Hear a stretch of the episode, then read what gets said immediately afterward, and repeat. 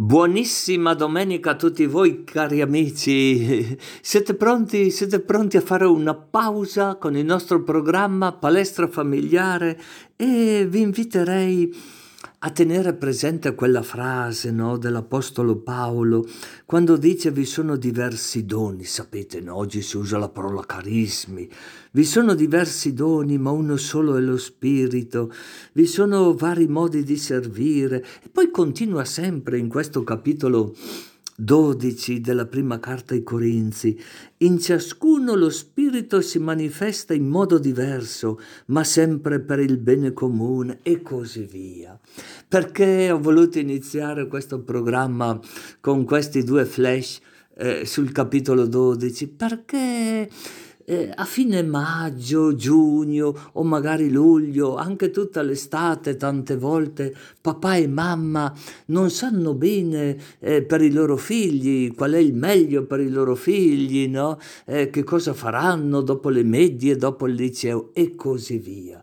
E tante volte risulta difficile un po' orientare, anche se già intuiscono le capacità dei propri figli, per favore, per favore.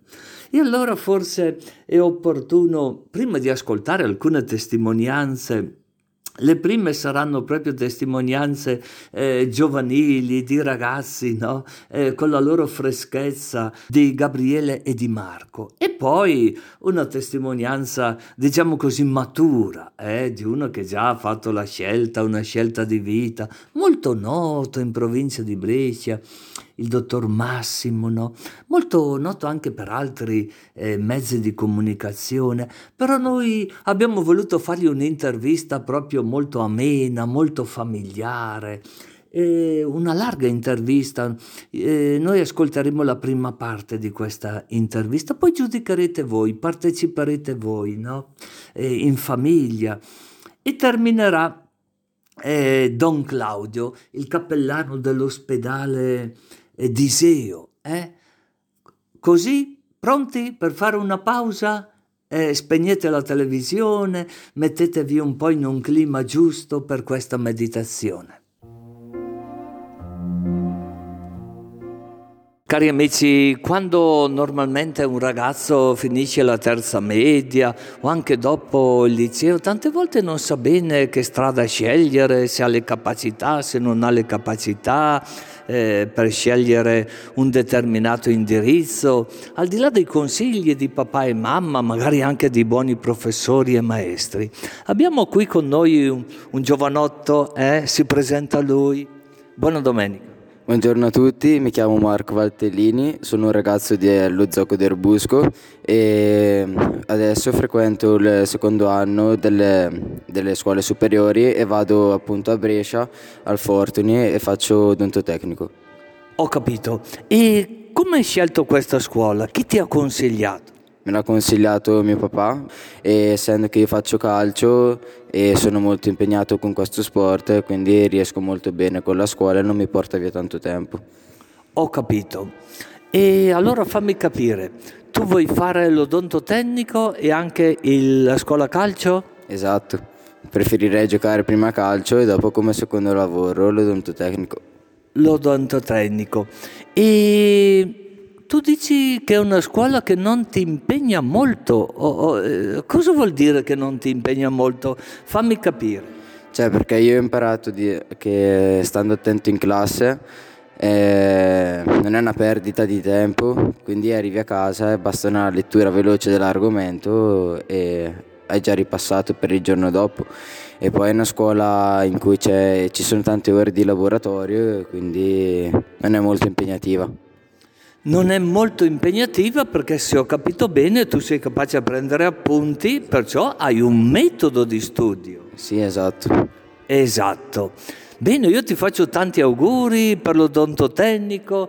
Um, il calcio in che, in che parte giochi? Qual è la tua specialità quando giochi a calcio? Cosa ti piace di più? Portiere, centro attacco? Il portiere, infatti faccio proprio il portiere. Ah, allora ti ho letto nel pensiero perché io non sapevo che ti piacesse di più fare il portiere. E una domandina, vuoi essere un giocatore di calcio qualsiasi o un giocatore di calcio cristiano? Eh, che domanda. Un giocatore di calcio cristiano. Bene, auguroni, auguroni. Grazie. Cari amici, abbiamo qui con noi un ragazzo che sta terminando eh, praticamente le medie e già lui sa quello che vuol fare per il suo futuro. Che bello, che bello. Eh, cosa che vuoi fare? Agrario.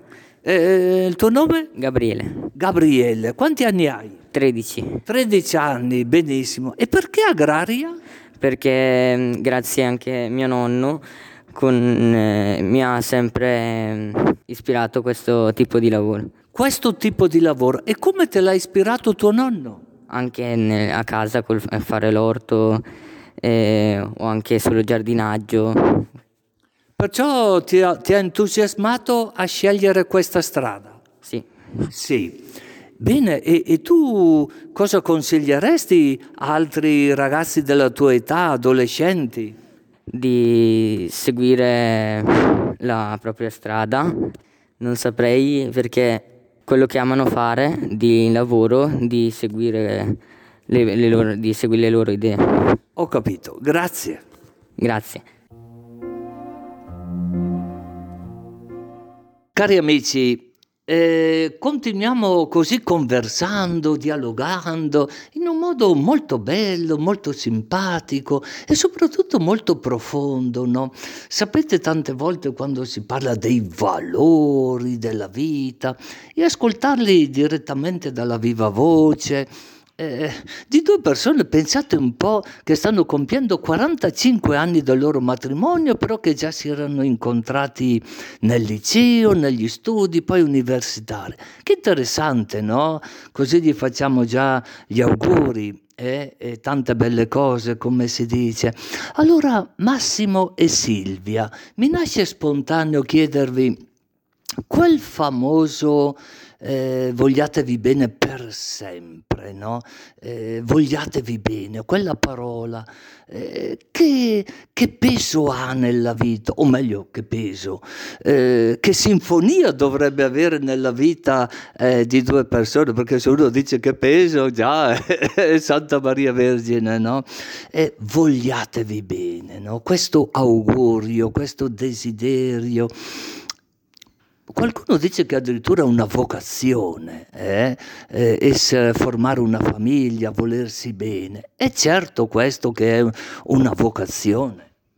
Sicuramente una vocazione, sono assolutamente convinto che dietro alle nostre scelte storiche c'è un progetto che molte volte noi non vediamo, ma che è un progetto divino.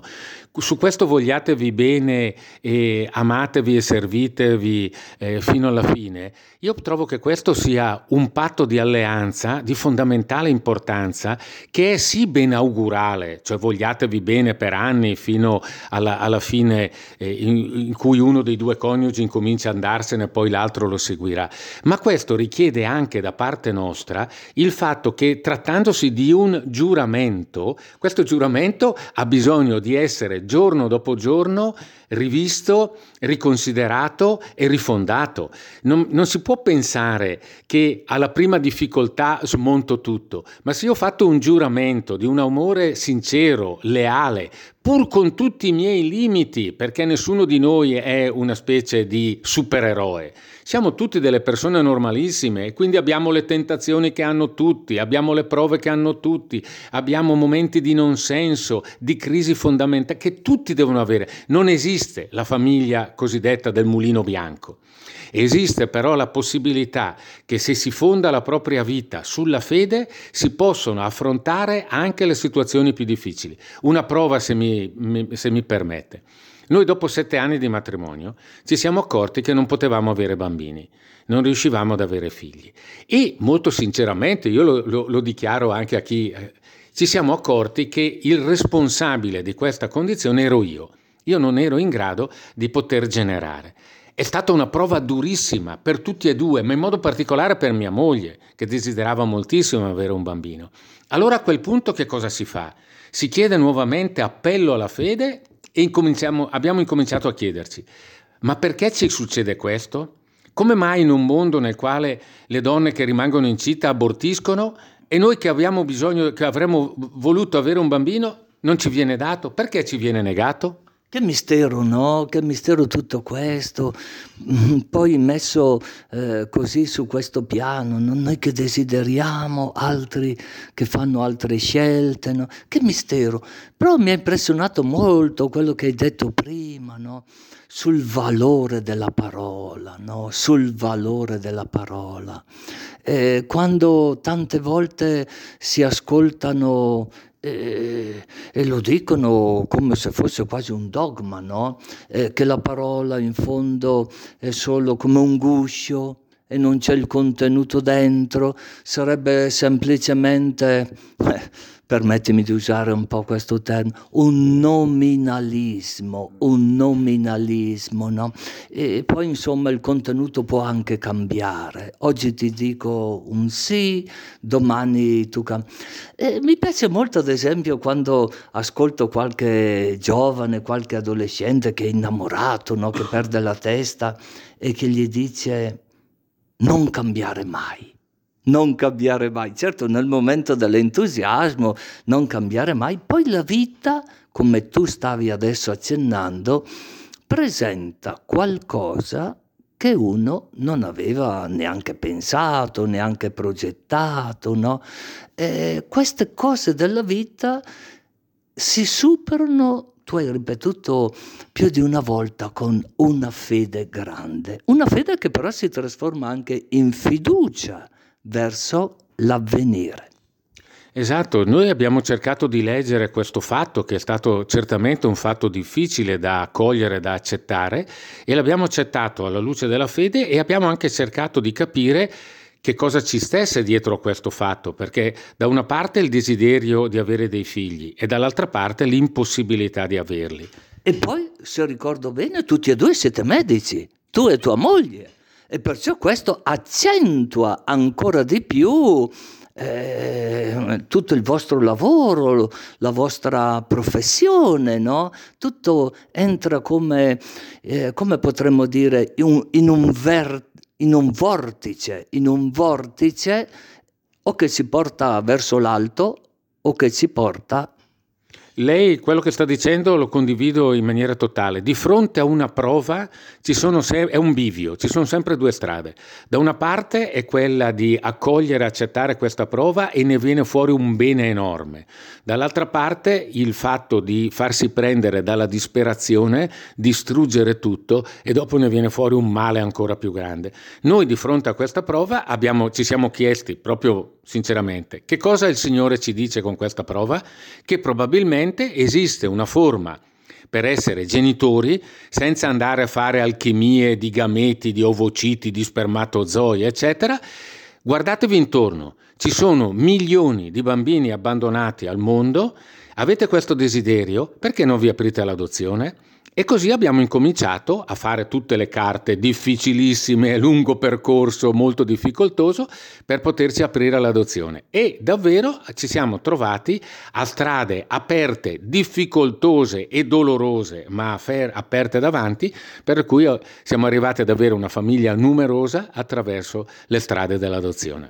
Che interessante, no? Che interessante tutto questo, come eh, lasciare non so se è lo spirito, lo Spirito Santo e lo spirito anche umano che desidera formare una famiglia proprio con un atteggiamento di universalità, perché quando uno dice eh, l'adozione, l'adozione che ha degli aspetti molto singolari, no? molto particolari, eh, e poi, e poi eh, qui nasce la curiosità, no? Nasce la curiosità. Eh, il primo è stato un bambino o una bambina? La prima è stata una bambina. Pensi che quando abbiamo incominciato a fare le carte, no, la burocrazia necessaria per l'adozione internazionale, noi abbiamo fatto contemporaneamente le carte per l'adozione nazionale e per quella internazionale. Avevamo detto se, questa, se questo primo bambino sarà una bambina e non sarà stata ancora battezzata, vorremmo chiamarla Maria.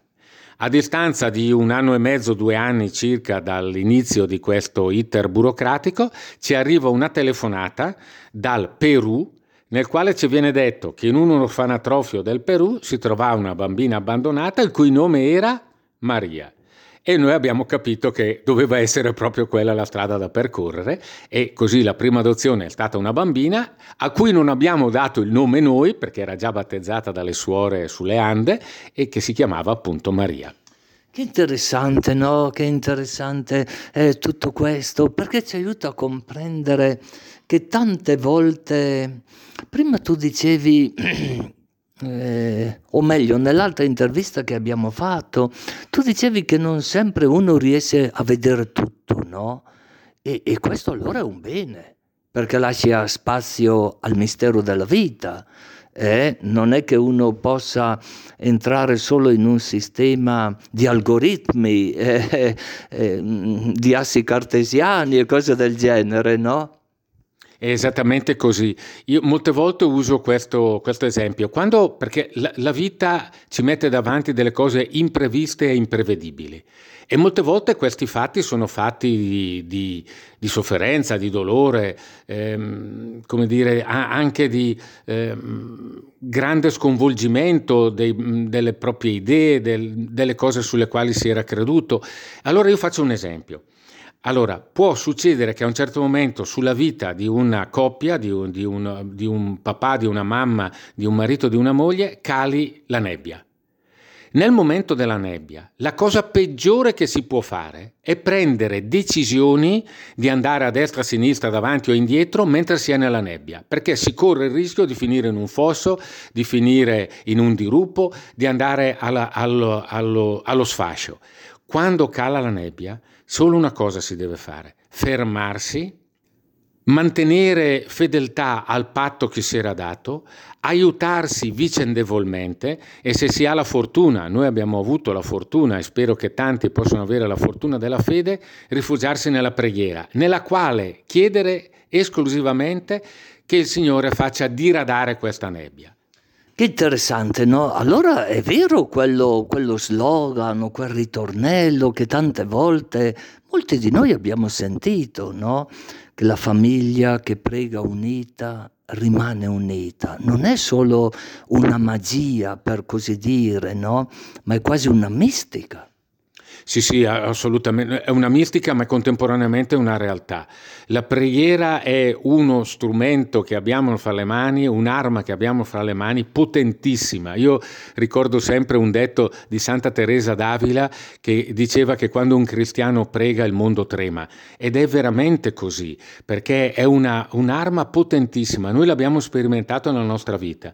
Eh, le assicuro che noi abbiamo avuto come coppia, come marito e moglie, come genitori, abbiamo avuto dei momenti di dolore grande, prove grandi in cui ci ha sostenuto ovviamente come fondamenta la fede e in cui abbiamo visto che la preghiera ci ha permesso di entrare là dove non saremmo voluti entrare e di vedere che in mezzo a un deserto dove tutto è arido, tutto è siccità, tutto brucia, improvvisamente eh, compare un fiume in mezzo al deserto che ti ristora.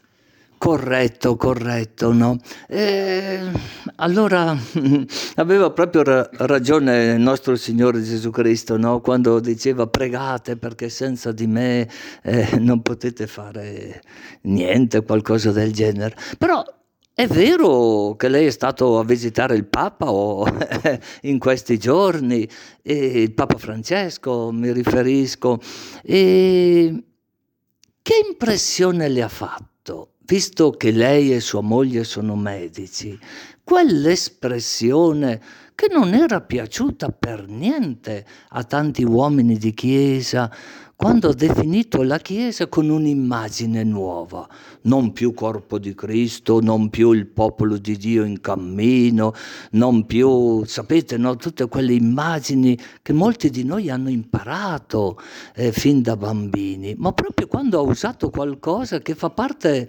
della tua, della vostra professione, la Chiesa come ospedale di campo. Che cosa ha suscitato dentro di te? Beh, l'incontro con il Santo Padre ovviamente era la seconda volta che incontravo il Santo Padre ed è stato lunedì scorso, lunedì 14 febbraio. È stato un incontro bellissimo, durato a lungo, c'era anche mia moglie e abbiamo potuto parlare di tante cose. Che cosa mi ha colpito del Papa? La serenità un'immagine di, di, gioia pur in mezzo a problemi enormi, perché noi gli abbiamo parlato anche di problemi sociali, civili enormi, chiedendo appunto una, un'alleanza, una collaborazione per affrontare questi problemi e l'abbiamo trovato veramente ehm, estremamente eh, diciamo, benevolo, affabile, un vero padre, ci siamo te- sentiti accolti e abbiamo avuto una grande soddisfazione, anche perché abbiamo visto che c'è una comunanza ovviamente di intenti ma anche di strumenti notevole. Una cosa che mi ha colpito molto e che il Santo Padre mi ha detto è questa, siccome oggi nel mondo purtroppo stanno accadendo cose cose terribili, io penso all'aborto, all'eutanasia, tutte le cose che ci sono oggi nel mondo, il Santo Padre mi ha detto che i responsabili di tutto questo non sono gli uomini. Io gli ho citato un passo di San Paolo, la nostra lotta non è contro le creature di sangue e di carne, ma è contro lo spirito del male. Ecco, il Papa ha detto, lo spirito del male ha un nome, si chiama diavolo, il, che, al quale il mondo non crede più. Ma Combattere contro il diavolo significa stare aggrappati alla fede, stare aggrappati alla parola di Dio e significa non entrare in dialogo con lui. E ci ha detto, se proprio si deve dialogare col dialogo, bisogna fare come ha fatto Gesù nel deserto, che ha usato la parola di Dio. Siamo stati contentissimi di questo incontro, abbiamo trovato, ripeto, una grandissima comunità di, di, intenti e mi è piaciuta sempre molto questa espressione dell'ospedale da campo, perché l'abbiamo provata, cioè nel momento in cui uno rimane profondamente ferito, di che cosa ha bisogno? Ha bisogno del grande ospedale che si trova a mille chilometri di distanza? No, ha bisogno di qualcuno che lo curi nelle sue ferite subito al momento. Ecco, noi abbiamo trovato nella Chiesa questo ospedale da campo e abbiamo trovato anche nella Chiesa che, come disse un'enciclica di qualche anno fa, una madre ospedale da campo e una maestra che ci ha indicato la via della vita. Bene, bene, che bello, che bello tutto questo, no? Essere confortati e confermati, confermati nella fede, eh, proprio dal successore di Pietro, no? Eh, che interessante tutto questo, no? Perciò io ti ringrazio per il tuo tempo, speriamo di rivederci ancora e di mantenere questo contatto con palestra familiare e ti sentiresti di mandare un augurio se per caso ci ha ascoltato qualche papà, qualche mamma o qualche nonno che ha un figlio che vuole intraprendere non so se si usa ancora la parola carriera medica, no? Si usa ancora, sì. Lui è qui davanti a me e mi dice sì, sì, sì, mi ha fatto un sorriso, no? Però eh, più che qualcosa di onorifico, come qualcuno potrebbe pensare, è qualcosa che ha a che fare con l'onere della vita, no? E magari sentendo tutte queste cose alle quali tu hai accennato, uno potrebbe anche scoraggiarsi. Dice poi se trovo delle leggi che mi obbligano a fare quello che va contro la mia coscienza, contro eh, magari uno si scoraggia e cambia indirizzo tu che cosa gli suggeriresti? E ti ringrazio eh, per il tuo tempo. Molto semplicemente, io sono profondamente convinto che la più bella professione del mondo è la professione medica, perché dà la possibilità davvero in concreto di poter conoscere, avvicinare, farsi partecipe e curare le persone. Quando una persona sente, se un figlio sente questa chiamata alla professione medica, è una cosa bellissima ma deve avere chiare due o tre passaggi, soprattutto nella temperie storica che stiamo vivendo oggi, che la professione medica è votata alla difesa della vita, all'aiuto e se possibile alla guarigione dalla salute e all'enimento del dolore. Questi sono i tre cardini perché la professione medica rimanga quello che è da secoli, da millenni, addirittura da secoli prima di Cristo. Servizio della vita, tutela della salute e lenimento del dolore. Corretto, corretto. Grazie infinite e avanti con tanto entusiasmo per la vostra opera di salvezza umana e cristiana. Grazie a tutti voi. Cari amici, buonissima domenica a tutti voi. Siamo con palestra familiare abbiamo con noi, pensate un po', un sacerdote, un prete. Avete presente il lago di Iseo? Bene, a Iseo lavora questo sacerdote. Gli diamo la buona domenica. Buona domenica, Don Claudio. Grazie anche a voi, anche voi che ci ascoltate. Che fai di bello lì a Iseo? E sono lì, aiuto come curato nelle, nella, tutto il comune di Iseo, Cusane, Iseo, Pilzone, Cremignane e poi sono in modo particolare dentro come cappellano al presidio ospedaliero di Iseo che fa capo a Chiari. Santa Maria Vergine, perciò hai qualcosa da fare, no? E effettivamente si incontra gente nel mondo della sofferenza, gente che cerca il prete per un consiglio, per una confessione, per l'olio santo, ecco. oppure anche personale che cerca una parola buona, un consiglio. Corretto, corretto. E lì a Iseo, nell'ospedale di Iseo, no? quando tu perché il nostro programma si chiama palestra familiare, perciò in una famiglia ci sono sofferenze di tutti i tipi. Qual è la grande differenza tra una persona che soffre e una persona che ha un dolore grande? Perché normalmente un dolore lo si può curare con un'anestesia, dico bene? Mentre la sofferenza è qualcosa Ecco, in pratica quando c'è per dire, qualcosa di fisiologico, di fisico, si ricorre alle medicine, mentre in alcune situazioni di dolore bisogna capire la persona, entrare in empatia e farla sentirsi amata da qualcheduno. Sentirsi amata da qualcheduno e in questo periodo del coronavirus dove i familiari non potevano avvicinarsi ai loro ai loro parenti, ai loro amici e così via, no? Eh, come, come, l'hai vissuta tu? Che cosa hai percepito? Percepito che eh, vedevano volentieri il cappellano, la sua figura, perché eh, sperimentavano la solitudine, la lontananza, soprattutto perché in situazioni di coronavirus non potevano entrare parenti e familiari, perché l'unica persona che potevano vedere era il cappellano che portava loro una parola buona, un incoraggiamento, un aiuto a superare quel momento di difficoltà. Ho capito, Don Claudio, ti sentiresti di mandare un saluto, una preghiera a tutte le persone che ci stanno ascoltando e che magari hanno effettivamente eh, un familiare, un amico che sta soffrendo molto. Che tipo di preghiera, che tipo di saluto ti sentiresti di dargli? Ecco, prima di tutto che eh, non dire che tu ami Dio, ma di semplicemente sei già amato, sei nel cuore di Dio. E poi eh, essere vicino alle persone, coloro che soffrono, vuol dire anche sperimentare la gioia di essere utile a qualcheduno.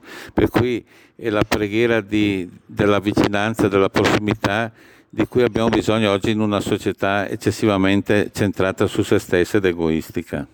Ti senti di mandare una benedizione a tutti gli ascoltatori dell'ECZ in blu? Va bene. Gloria al Padre, al Figlio allo Spirito Santo, come era nel principio, ora e sempre, nei secoli dei secoli. Amen. Per intercessione di Maria, di San Giuseppe suo sposo e dai santi di cui portiamo il nome, scenda su tutti noi che ascoltate la benedizione di Onnipotente che è Padre, Figlio e Spirito Santo. Amen. Grazie e buona domenica. Amici, un abbraccio a tutti voi e a domenica prossima. A Dio piacendo.